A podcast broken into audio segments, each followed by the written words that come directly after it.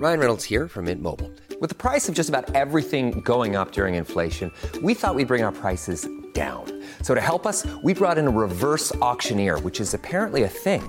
Mint Mobile unlimited premium wireless. Ready to get 30, 30, bit to get 30, bit to get 20, 20, 20, bit to get 20, 20, bit to get 15, 15, 15, 15 just 15 bucks a month. So, Give it a try at mintmobile.com slash switch. $45 upfront for three months plus taxes and fees. Promo rate for new customers for limited time. Unlimited more than 40 gigabytes per month. Slows. Full terms at mintmobile.com.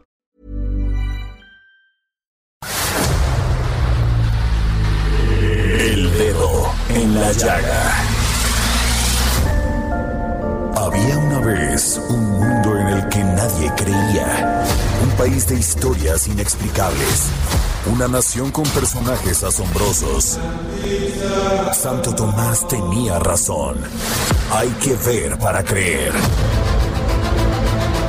El México increíble, las verdades que duelen, la voz de los que callan, el dedo en la llaga. Infórmate, diviértete, enójate y vuelve a empezar. El Heraldo Radio presenta El Dedo en la Llaga con Adriana Delgado.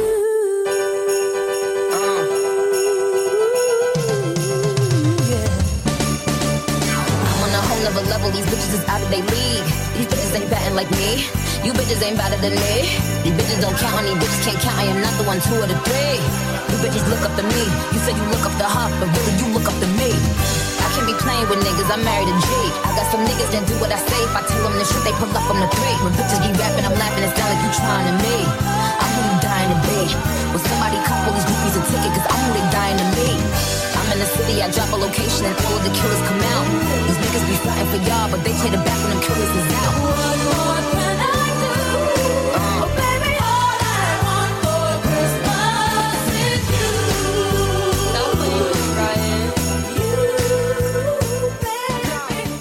Y así iniciamos este dedo en la llaga de este lunes 25 de diciembre del 2023. Sí, hoy es Navidad y estamos escuchando a Mariah Carey con Nicki Minaj. All I Want for Christmas is You. Y nos vamos a nuestro primer resumen informativo del dedo en la llaga con el gran Héctor Vieira. El presidente Andrés Manuel López Obrador envió un mensaje con motivo de la Navidad para desear mucha felicidad a todos, desear que se mejoren los enfermos, que los que están sufriendo tengan momentos de dicha, que los pobres, los desposeídos, no pierdan nunca la fe y la esperanza en un mejor porvenir. El Instituto Electoral de Guanajuato dictó medidas cautelares contra el gobernador de la entidad Diego Sinué Rodríguez y el dirigente nacional del PAN Marco Cortés Mendoza, tras la denuncia interpuesta por la precandidata de la gubernatura de Morena, Partido del Trabajo y Partido Verde, Alma Alcaraz Hernández por violencia política de género. La Secretaría del Medio Ambiente y Desarrollo Sostenible del Estado de México informó que se activó la fase 1 de contingencia atmosférica por partículas en las zonas metropolitanas del Valle de Toluca y Santiago Tianguistengo. Al menos 52 personas pasaron la Nochebuena en el Centro de Sanciones Administrativas y de Integración Social, conocido como El Torito, por conducir y exceder los grados de alcohol en la Ciudad de México. Según reportes de la Secretaría de Seguridad Ciudadana Capitalina, el día de ayer fueron practicadas unas 423 pruebas de alcoholemia y 16.094 pruebas de alcostop para verificar el ambiente al interior del vehículo. El laboratorio Moderna informó que su vacuna contra el virus SARS-CoV-2 causante del COVID-19 ya llegó a México. Es una de las dos que han obtenido el registro sanitario para su comercialización en el mercado privado nacional. El ferrocarril interoceánico inició ayer una nueva etapa, al dar el banderazo de salida para reiniciar los recorridos de pasajeros y carga en su histórica ruta de 308 kilómetros a Linacross Coatzacoalcos. El presidente Andrés Manuel López Obrador confió en el éxito del proyecto. Los cruces ferroviarios fueron reabiertos en la frontera de México y Estados Unidos en el área de Texas. Así lo anunció el embajador mexicano en Washington, Esteban Moctezuma Barragán. A pesar de que Birmex carece de experiencia en la compra consolidada de medicamentos y su distribución, el gobierno encargó esta tarea a la empresa paraestatal en su quinto intento por resolver el sistema que desmanteló y que ha originado desabasto, alertaron los expertos. En la víspera de Navidad, al menos 65 personas fueron asesinadas en el país el domingo 24 de diciembre, de acuerdo con cifras preliminares del conteo diario de la Secretaría de Seguridad y Protección Ciudadana Federal. La mayoría de las víctimas de homicidio doloso se registraron en el Estado de México. La Fiscalía General de la República, a través de la Fiscalía Especializada de Control Regional, en su delegación en Sonora, integró una carpeta de investigación luego de que la Secretaría de la Defensa Nacional asegurara cerca de 60 toneladas de precursores químicos en Álamo, Sonora. Miles de migrantes salieron caminando del sur de México en la que se supone la mayor caravana formada este año y que tiene lugar en la víspera de que una delegación de alto nivel de Estados Unidos llegue al país para acordar con el presidente Andrés Manuel López Obrador nuevas medidas para controlar el creciente flujo de migrantes por la región. Sin duda alguna, la Navidad es una fecha de amor, de fe, de esperanza, donde unimos nuestros corazones, donde la ilusión de poder festejar estas fechas con nuestros seres queridos y recordando también a aquellos que ya no están. Y les quiero dejar ocho regalos que no tienen ningún precio, no cuestan nada y son fáciles de regalar. El primero, el regalo de escuchar pero realmente escuchar, sin interrumpir, bostezar o criticar, solo escuchar. El segundo, el regalo del cariño. Ser generoso con besos, abrazos, palmadas en la espalda y apretones de manos. Estas pequeñas acciones demuestran el cariño por tu familia y amigos. El tercer regalo, el regalo de la sonrisa. Llena tu vida de imágenes con sonrisas, dibujos, caricaturas y tu regalo dirá, me gusta reír contigo. El cuarto regalo, el regalo de las notas escritas. Este puede ser un simple gracias, gracias por ayudarme. Un detalle como este puede ser recordado de por vida. El quinto, el regalo de un cumplido, un simple y sincero te ves genial, has hecho un gran trabajo o fue una estupenda comida. Puede ser un día especial. El regalo número 6, el regalo del favor. Todos los días procura hacer un favor.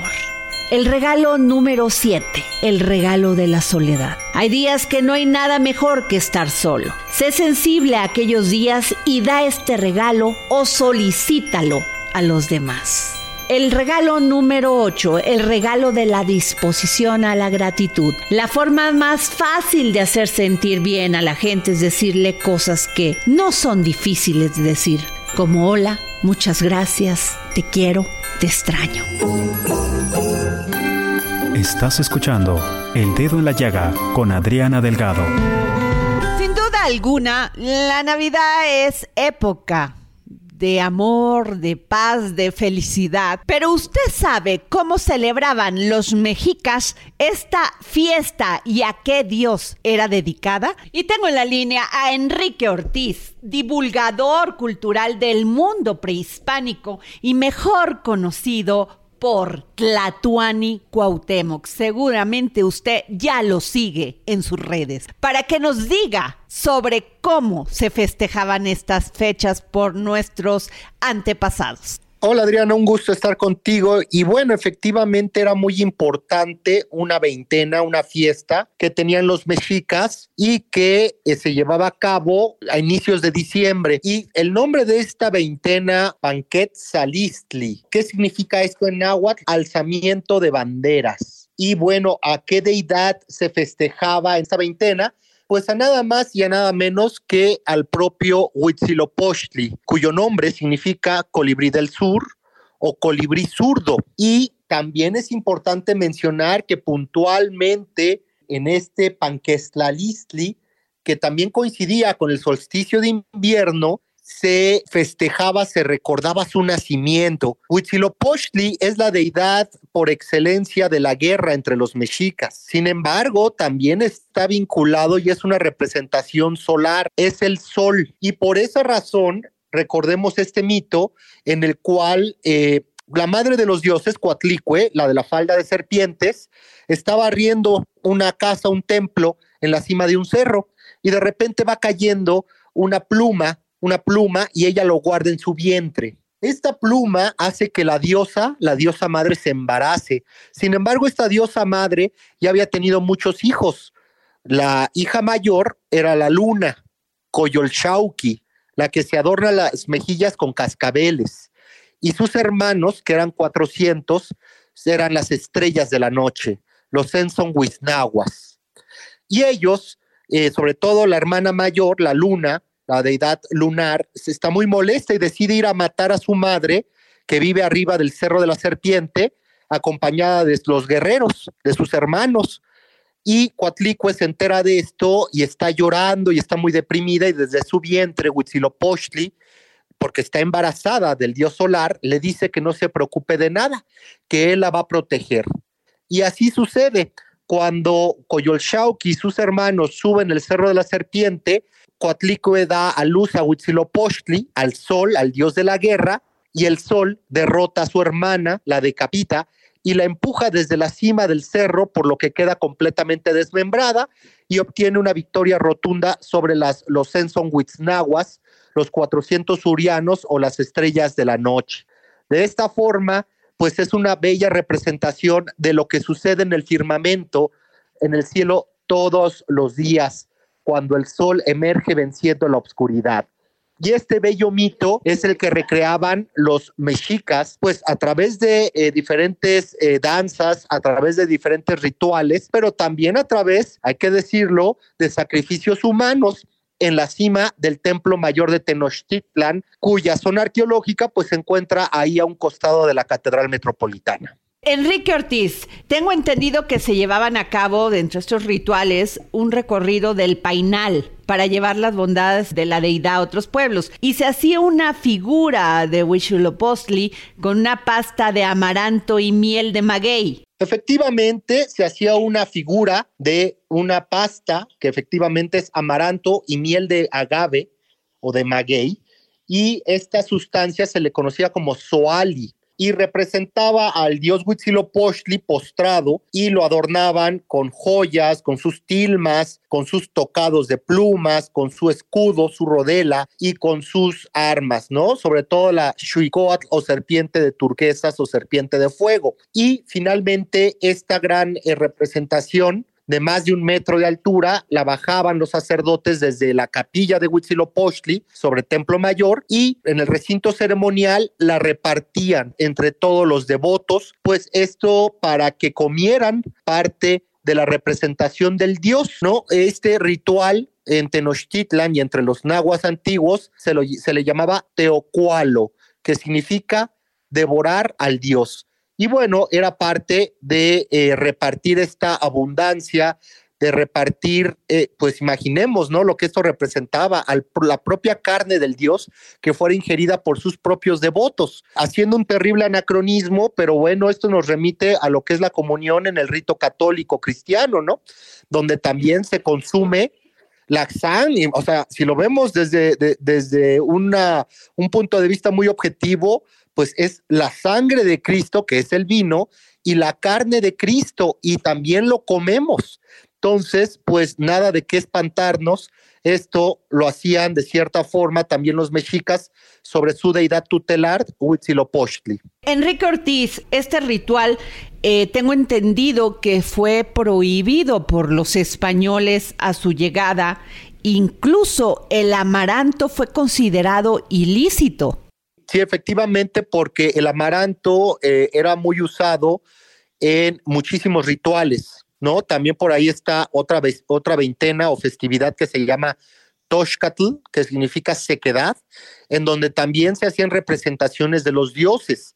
Obviamente, cuando llegaron los primeros frailes, ¿no? Eh, los franciscanos, eh, ellos de inmediato prohibieron todo este tipo de rituales, todo este tipo de ceremonias, pues que ellos consideraban no solamente pagano, sino que consideraban demoníacos, ¿no? ¿Por qué? Porque estaba vinculada con, primero porque era una religión politeísta, donde había muchas deidades, no era monoteísta como el, el cristianismo o como el islam, ¿no? Aquí había muchísimos, toda una galaxia de dioses. Y por otro lado, porque también estaba vinculado pues con eh, rituales pues que eran muy violentos como lo que era el sacrificio humano y también la antropofagia ritual. Y también como tú comentabas, eh, también existía este personaje llamado Painal. Eh, era una especie de advocación del propio Huitzilopochtli que se le conocía como el Veloz. También se le llama en unas crónicas del siglo XVI que era el sota capitán de Huichilobos, o sea, como un guerrero de gran importancia al servicio del dios solar. Y efectivamente un sacerdote vestía sus atributos y corría largo de las ciudades más importantes de la cuenca de México, dando a conocer el nacimiento del sol, dando buenas nuevas y obviamente que también deseándole fortuna a todos los nahuas que vivían en la cuenca, pues porque iba a iniciar un nuevo ciclo, ¿no? Lo que nosotros llamaríamos un nuevo año. Enrique Ortiz, Tú y yo somos adoradores de la cultura totonaca. ¿Hay alguna variación en cómo los totonacas celebraban estos días de la Navidad? Realmente entre todas las culturas prehispánicas, mesoamericanas, había gran importancia en cuanto a lo que era el solsticio, ¿no? Es porque tenía que ver directamente con lo que eh, eh, era el nacimiento del sol, ¿no? El punto más alto en el cual el sol se encuentra en el cielo. Entonces, en muchos lugares era de gran importancia esta fecha, sobre todo vinculándola con eh, eh, eh, con el nacimiento del sol o con la adoración del sol entre los antiguos pueblos mesoamericanos. Entre ellos, obviamente, también los grupos totonacas del periodo clásico, así como también los empualtecas, que también son totonacas ya durante el periodo posclásico. Qué interesante, Enrique. Pues no sabes cómo te agradezco, mi querido Enrique Ortiz, el gran famoso Tlatuani Cuauhtémoc. Eh, ¿Cómo va en nuestro libro, nuestro bebé? Ahí va, ahí va muy bien, ¿no? Recomendándole a todas eh, las personas que nos escuchan, pues que les invito a que lean mi última novela, mi novela más reciente, que lleva por nombre La Última Victoria Mexica una novela sobre la noche triste, la cual disfrutarán en gran medida, pues está llena de batallas, está llena de intrigas políticas y bueno, podríamos definir que es la vida cotidiana durante estos recios tiempos de la conquista de Tenochtitlan. Ya disponible en librerías. Ah, qué bueno que me dices eso, porque precisamente en estos momentos, si ustedes están pensando en algún regalo, sin duda hay que comprar el libro de Enrique Ortiz. Sí, ya, ya lo encuentran en plataformas digitales, en librerías, ya disponible a lo largo del país. Gracias, Enrique Ortiz. Un gusto. Feliz Panquetzalistli. Estás escuchando a Adriana Delgado en El Dedo en la Llaga. Seguramente usted ha sentido estos microsismos que han cobrado relevancia en estos días porque son muy pequeños, duran muy, muy poco tiempo, pero se sienten. Y tengo en la línea al, doctor del Instituto de Geofísica de la UNAM, Luis Antonio Domínguez Ramírez. ¿Cómo está, doctor? Muy buenas tardes. Hola, Adriana. Muy buenas tardes. Muchas gracias por la invitación. Doctor, son de poca duración y de, y de en la escala de Richter de 1.1, pero se sienten y se están dando en esta zona de Magdalena Contreras y Plateros, estos microsismos que la verdad, pues sí nos asustan y nos preocupan. Sí, este, bueno, los sismos que han sentido la, población, eh, que se han eh, reportado, principalmente hubo un sismo en el, mes de mayo en esa zona, el, 10 de mayo, y eh, otros eh, tres sismos que ocurrieron uno después de otro el día 12 eh, de diciembre. Estos sismos tuvieron una magnitud de aproximadamente 3.2 grados. la escala de Richter es una escala que ya no utilizamos, una escala que se diseñó para el estado de California en Estados Unidos. Ya únicamente le llamamos este 3.2 grados de magnitud. Doctor, eh, sin embargo, con las experiencias que hemos tenido aquí en México, en la Ciudad de México, con sismos de magnitud de más de 7 puntos en la escala de Richter, pues nos sentimos un pánico terrible. ¿Son peligrosos? Sí, es completamente entendible la preocupación que tiene eh, la población. Estos eh, sismos que ah, hemos se han eh, llamado en los medios como eh, microsismos, son sismos, como lo mencionabas al principio, de corta duración, de amplitudes relativamente bajas, que no se espera que causen mayores daños.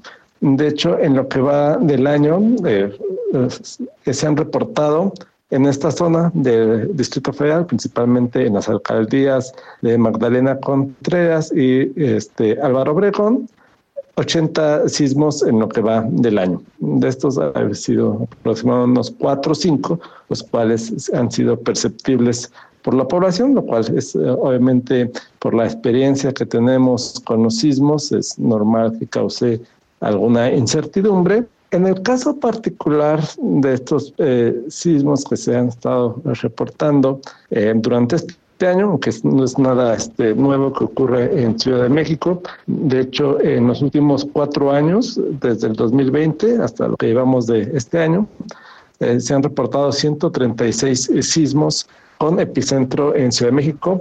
Eh, la mayoría de ellos son magnitudes muy pequeñas que son imperceptibles para la mayoría de la población y que únicamente sabemos de su ocurrencia debido a los instrumentos que tenemos instalados en el Valle de México, que son instrumentos bastante sensibles, capaces de percibir estos sismos de muy baja eh, magnitud, pero es algo que ocurre con relativa frecuencia. Pero con la información, sí, porque la información que tenemos hasta el momento, pues no esperaríamos que este sismos que ocurren en el interior del Valle de México causen mayores daños. Ahora le pregunto, me llamó la atención esta declaración que hace la secretaria de Gestión Integral de Riesgos y Protección Civil de la Ciudad de México, Miriam Ursúa Venegas, porque ella dice que al menos una docena de inmuebles resultaron con daños graves a causa de estos microsismos y que hay más de 100 edificios reportados con afectaciones por medio de esto que se, se, este, se llama el 900 ¿Qué piensa usted? Eh, bueno, habrá que revisar las metodologías que están eh, eh, usando y, que bajo qué casos este, consideran ellos que es un daño grave y cuál es la calidad de la construcción de estos inmuebles que pudieron haber sido afectados.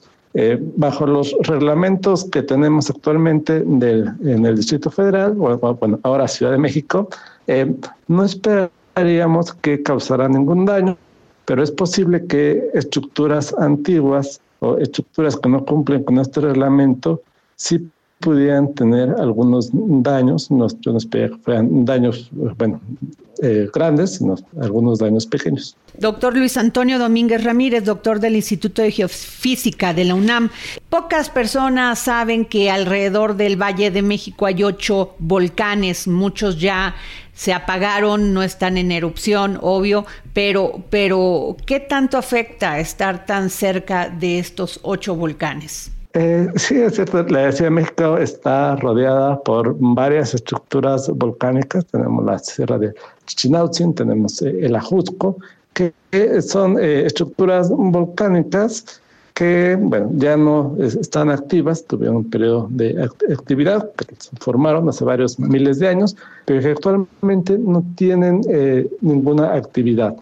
Esto por una parte pues nos da suelos muy firmes como los que tenemos en el sur de la ciudad, en el Pedregal de San Ángel, que son suelos eh, bastante firmes que hacen que las eh, ondas sísmicas pues, no tengan amplitudes demasiado altas. El caso contrario ocurre en la parte del centro de la ciudad, donde tenemos un suelo mucho más eh, blando, que es que genera por regular grandes daños, especialmente para sismos que vienen de la costa o, sismos como los que tuvimos en el 2017, pero eh, actualmente no tendrían por qué representar ningún este, riesgo la existencia de estos volcanes ya extintos.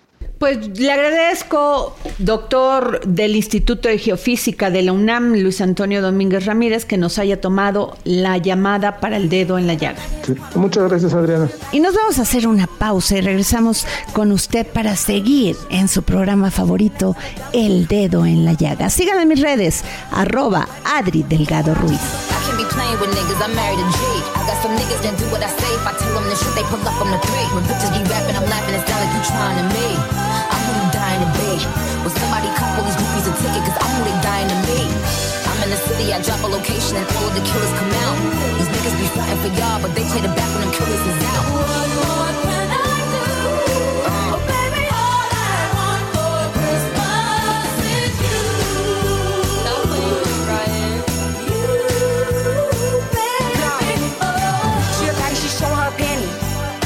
It like jelly.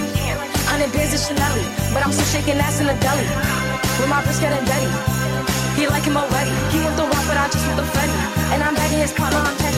She a baddie, she show her panty. She shake it like jelly. Hundred bands of Chanel, but I'm still shaking ass in a deli. With my wrist getting dirty.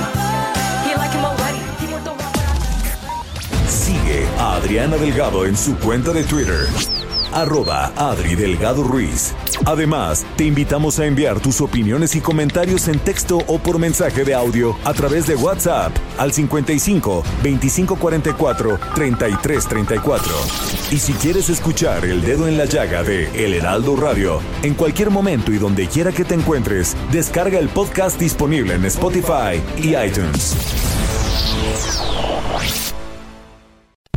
Sigue Adri Hey, I'm Ryan Reynolds. Recently, I asked Mint Mobile's legal team if big wireless companies are allowed to raise prices due to inflation. They said yes. And then when I asked if raising prices technically violates those onerous two year contracts, they said, What the f are you talking about, you insane Hollywood ass?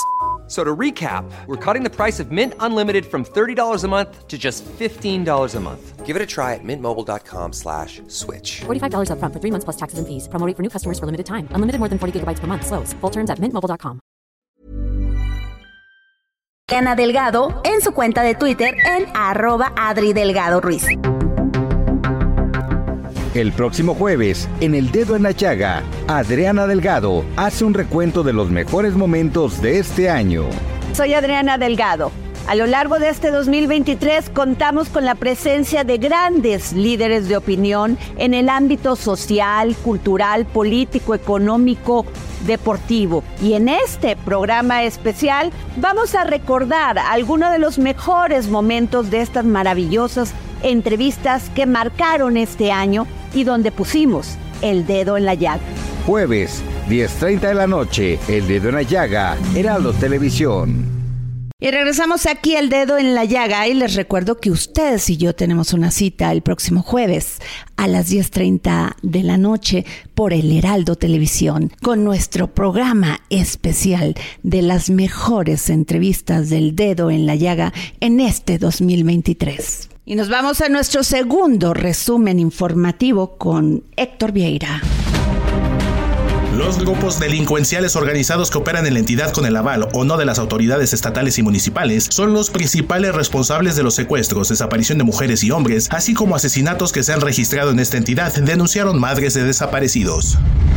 El primer ministro de Israel, Benjamin Netanyahu, afirmó que visitó Gaza este lunes y prometió intensificar los combates en el territorio palestino contra el grupo terrorista Hamas. El gobierno de Estados Unidos aseguró que la aplicación CBP One seguirá operando para la programación de citas de personas de las diferentes nacionalidades que buscan ingresar a ese país. Rechazó el rumor que se ha difundido en redes sociales respecto a que la aplicación dejaría de funcionar para volver en seis meses. En una medida que representa mucho más que el cambio de una antigua tradición, este año los cristianos ortodoxos en Ucrania festejan por primera vez la Navidad del 25 de diciembre. Tradicionalmente, Ucrania celebraba esta festividad el 7 de enero, siguiendo el calendario juliano usado también en Rusia. Sin embargo, la adopción de esta nueva fecha representa un paso más en el distanciamiento entre Kiev y Moscú, tras la invasión de Ucrania puesta en marcha hace casi dos años por el mandatario ruso Vladimir Putin. Las aerolíneas subieron los precios a sus clientes de cara al mayor costo que significará operar en el Aeropuerto Internacional de la Ciudad de México. El INEGI encontró que los pasajeros tuvieron que pagar boletos 44.7% más caros en la primera mitad de diciembre que en la segunda quincena de noviembre pasado. Se trata del mayor aumento en los últimos seis años.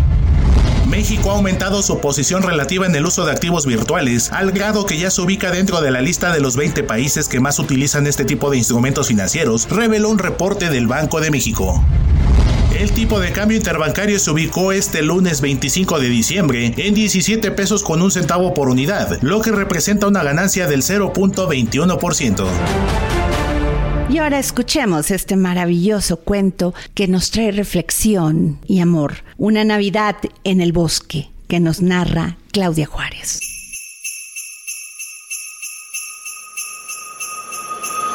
La amistad es el tesoro de más valor en la vida de una persona. Por ello debemos cuidarla, cultivarla, alimentarla y defenderla para que siga creciendo. De eso se trata este bonito cuento, Una Navidad en el Bosque. Érase una vez un bonito pueblo en medio de un frondoso y colorido bosque habitado por unos alegres animales. Cada año, con la caída de las primeras nieves y la llegada de las estrellas de luz, se reunían en torno al gran árbol para preparar la Navidad. Todas las actividades que realizaban en aquella época tenían como objetivo la convivencia, el fomento de la amistad y la diversión. El concurso de cocina navideña organizado por la señora Ardilla hacía las delicias de los más comilones. Los más pequeños participaban en la tradicional carrera de hielo que tenía lugar en el lago helado. Y por supuesto, estaba la mejor noche de todas, la Nochebuena, en la que se representaba una obra de teatro que tenía como tema central la amistad.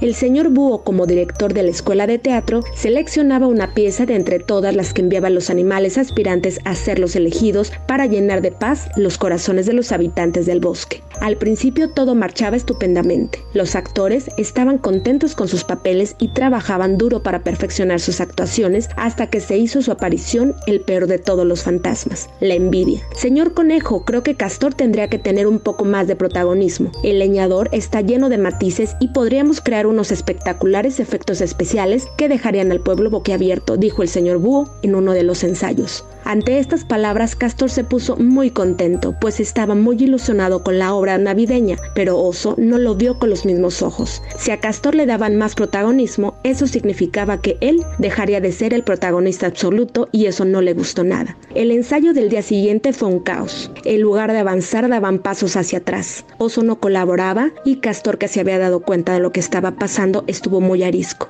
Al día siguiente los habitantes se despertaron siendo testigos de un acontecimiento terrible. La nieve había desaparecido y las estrellas de luz se habían apagado. Hoy es un día muy triste, dijo el señor conejo. La envidia ha desatado unas reacciones negativas en cadena. La nieve se ha derretido y las estrellas se han dejado de lucir y la obra de teatro peligra. Oso estaba escuchando tras un arbusto y tenía miedo a salir porque sabía que él había desencadenado esta situación, pero había que ser valiente y afrontar las consecuencias. Lo siento mucho, si algún culpable hay aquí, ese soy yo. Me cegó la envidia. ¿Qué puedo hacer para enmendar mi error?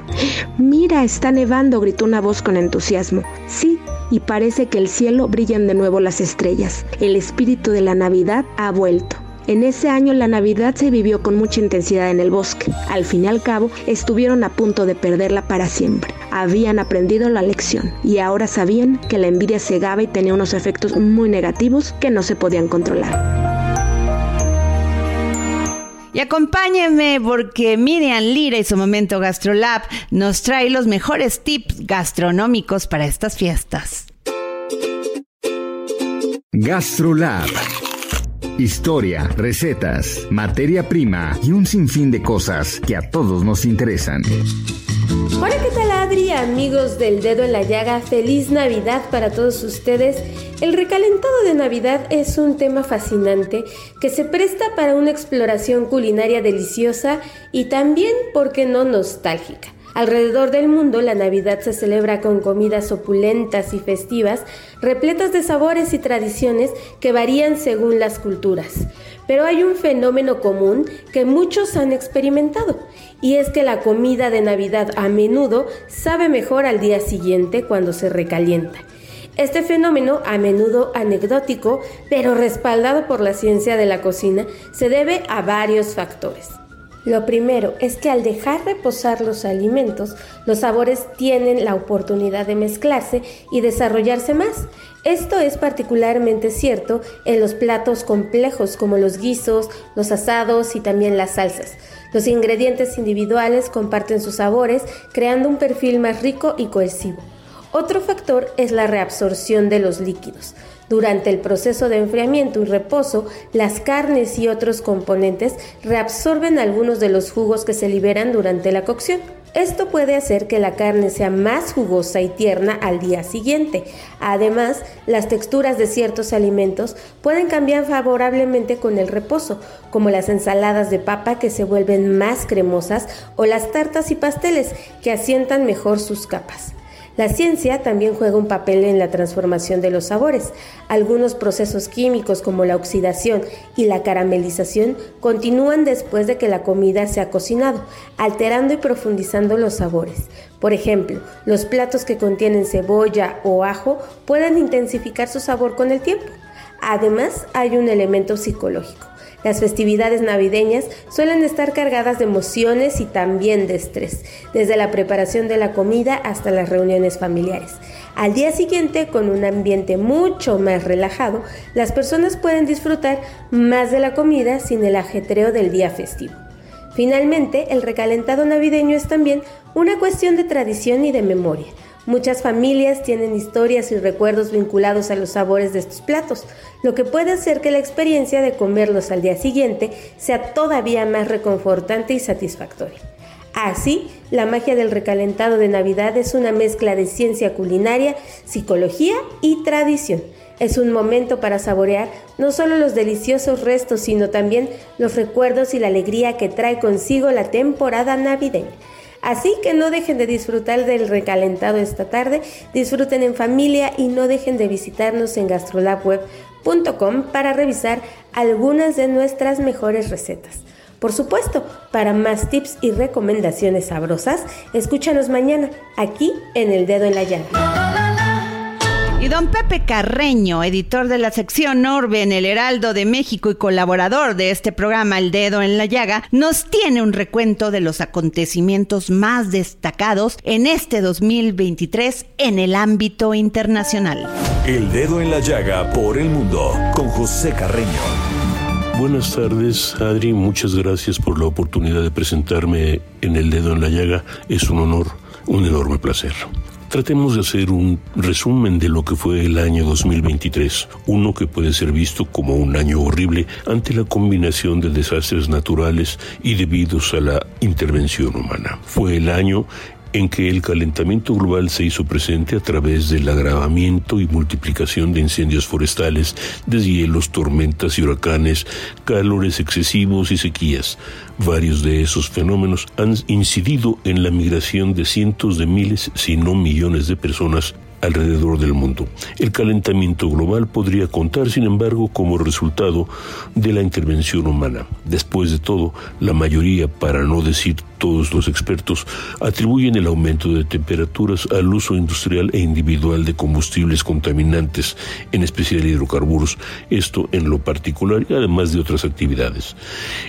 El fenómeno del calentamiento global dio origen a conferencias, en especial la COP24, en busca de acuerdos políticos para combatir la creciente amenaza de desastres naturales, auspiciados por los desequilibrios ecológicos de los incendios forestales en Canadá, Estados Unidos y Australia, al aumento en número y tamaño de huracanes y ciclones, sin olvidar desarrollos extraordinariamente rápidos, como en el caso del huracán Otis, que azotó Acapulco tras pasar de tormenta tropical a huracán grado 5, el máximo, en menos de 14 horas.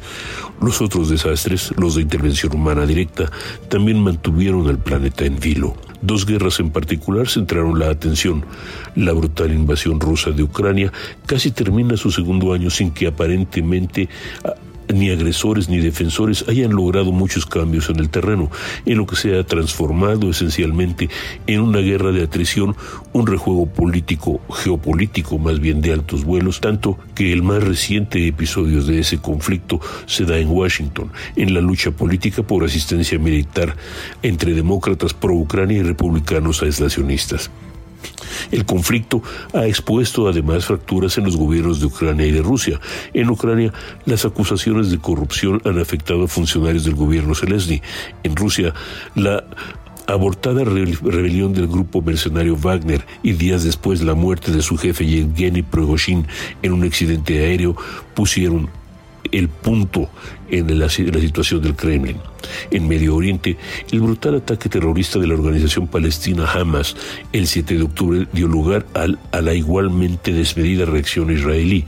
Más de un millar de militantes de Hamas rebasaron las presuntamente impenetrables barreras electrónicas de Israel alrededor del enclave de Gaza para montar un sorpresivo ataque que provocó más de 1.300 muertos civiles israelíes y la captura de al menos 140 rehenes. La reacción israelí llevó a la intervención militar en el territorio de Gaza, una zona de apenas 365 kilómetros cuadrados y hasta hace dos meses habitada por dos y medio millones de palestinos gobernados por Hamas. Más de 18 mil personas han muerto y un millón de palestinos han sido desplazados.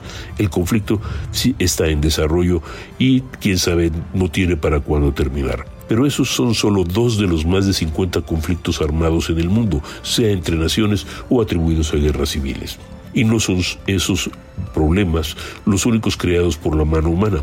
Después de todo, las crisis económicas bien pueden deberse a malas decisiones políticas, a medidas mal aplicadas o a motivos externos derivados, por ejemplo, del cambio climático y su impacto. Y si a todo eso agregamos el rejuego de la geopolítica en lo que algunos califican como la Guerra Fría 2.0, ahora entre Estados Unidos y China, aunque ésta tenga el apoyo de Rusia, y el descenso relativo de la hegemonía estadounidense para dar lugar a las acciones de más actores regionales, la sensación de crisis política es continua. La guerra de Ucrania es muestra de ese nuevo juego geopolítico, pero también lo es la campaña de China por asegurar su dominio sobre zonas del mar del sur de China, a veces a 600 kilómetros de sus costas y reclamadas por países más cercanos geográficamente, como Filipinas o Vietnam. Demanda también la soberanía sobre Taiwán, una nación isla que considera como una provincia extraviada y protegida por los Estados Unidos.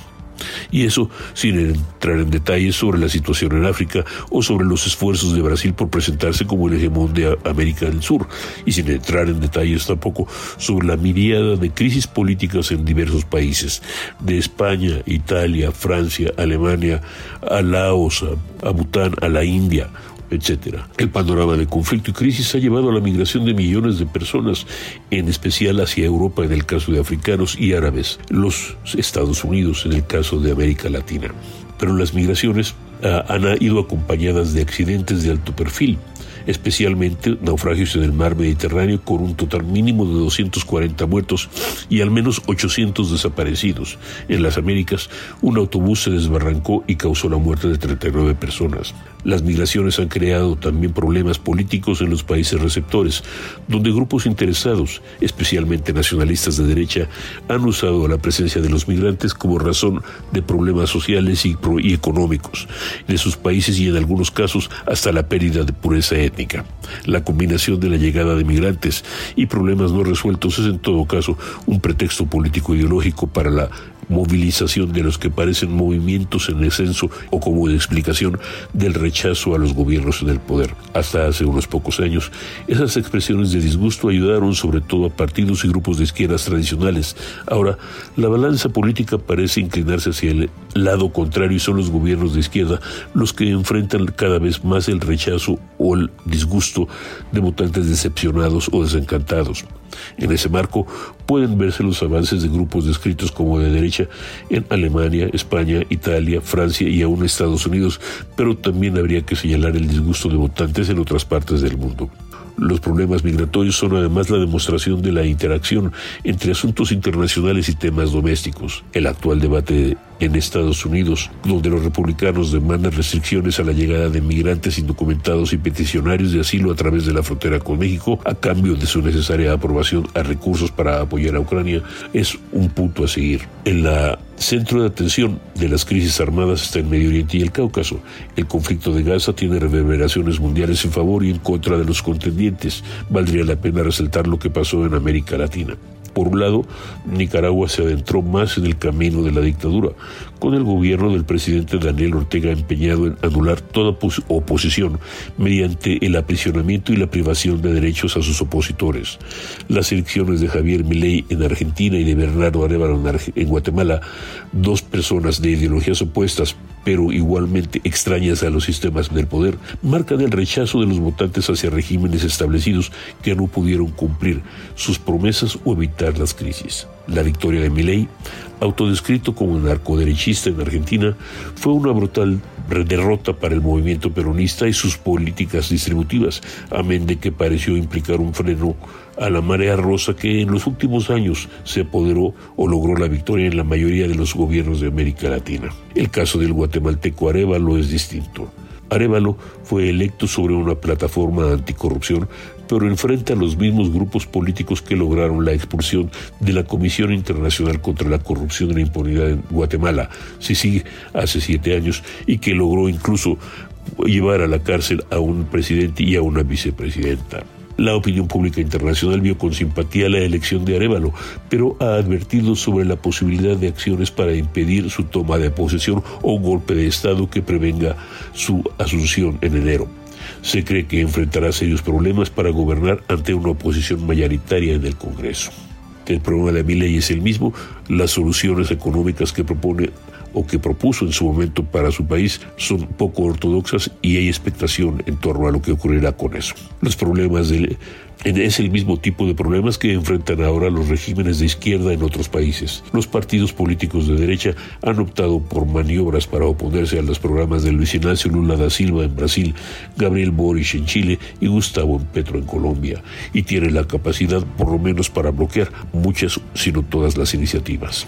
Los problemas de límites han sido frecuentes en la región y esporádicamente creado tormentas en las relaciones entre vecinos. Los roces esporádicos entre Colombia y Nicaragua a propósito de límites marinos son ejemplo de ello, pero esta vez corrió a cargo del gobierno de Venezuela sacudir la calma cuando en noviembre revivió casi por sorpresa sus reclamos territoriales sobre la región del Esequibo, que le perteneció en los mapas de la colonia española, pero fue efectivamente proclamada parte de Guyana Británica en el siglo XIX.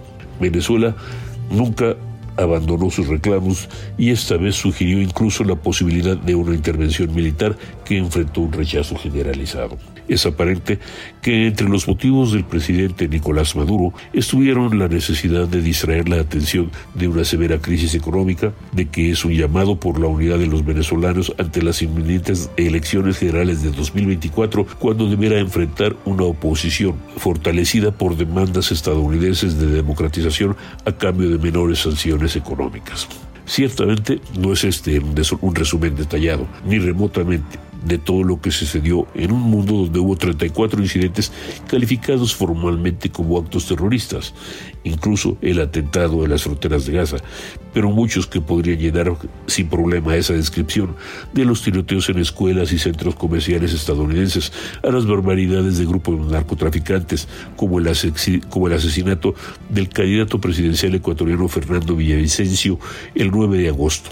Hubo además accidentes importantes como los choques ferroviarios. El 28 de febrero, un choque eh, en, Grecia causó la muerte de 58 personas.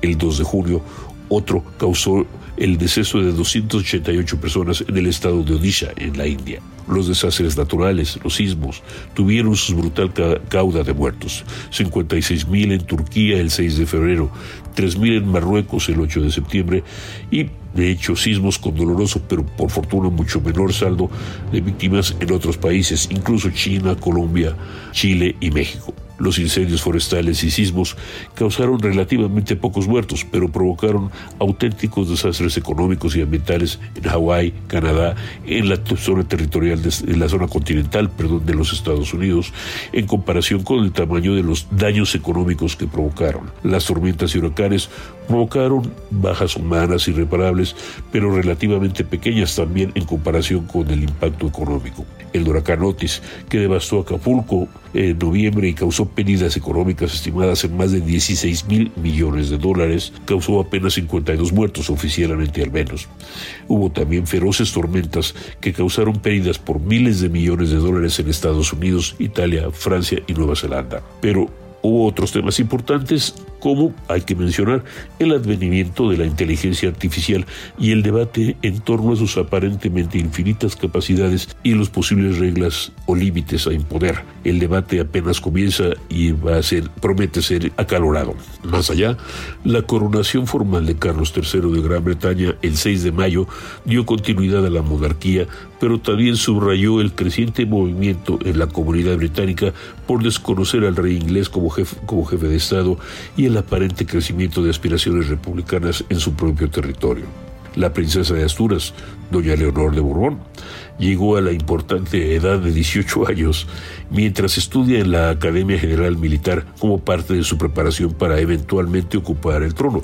Y solo como detalle, habría que recordar que España en este momento atraviesa una crisis política en la que no está ajeno el debate de izquierdas y derechas y alianzas raras, como por ejemplo la alianza entre los socialistas y los independentistas catalanes. Así que 2023 eh, fue un año duro, es un año horrible, dirían algunos, pero es un año bien importante. Muchísimas gracias, Adri. Hasta la próxima vez.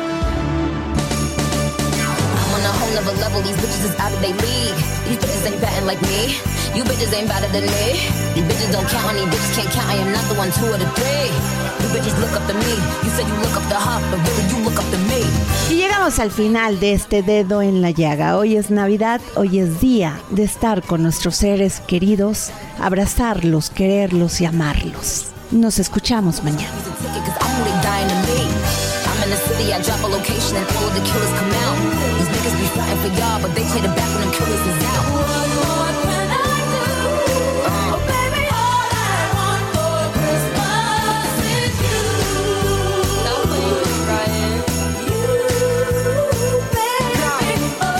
She a patty, she showing her panties. She shaking like jelly.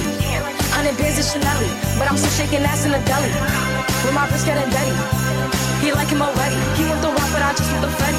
And I'm begging his partner, I'm petty. She a baddie, she showing her panty. She shake it like jelly.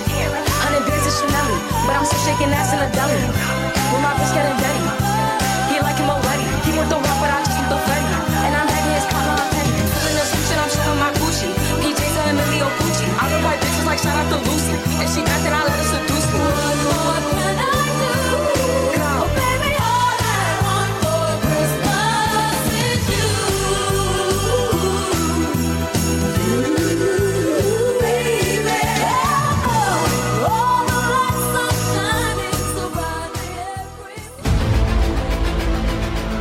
Heraldo Radio presentó El Dedo en la Llaga con Adriana Delgado.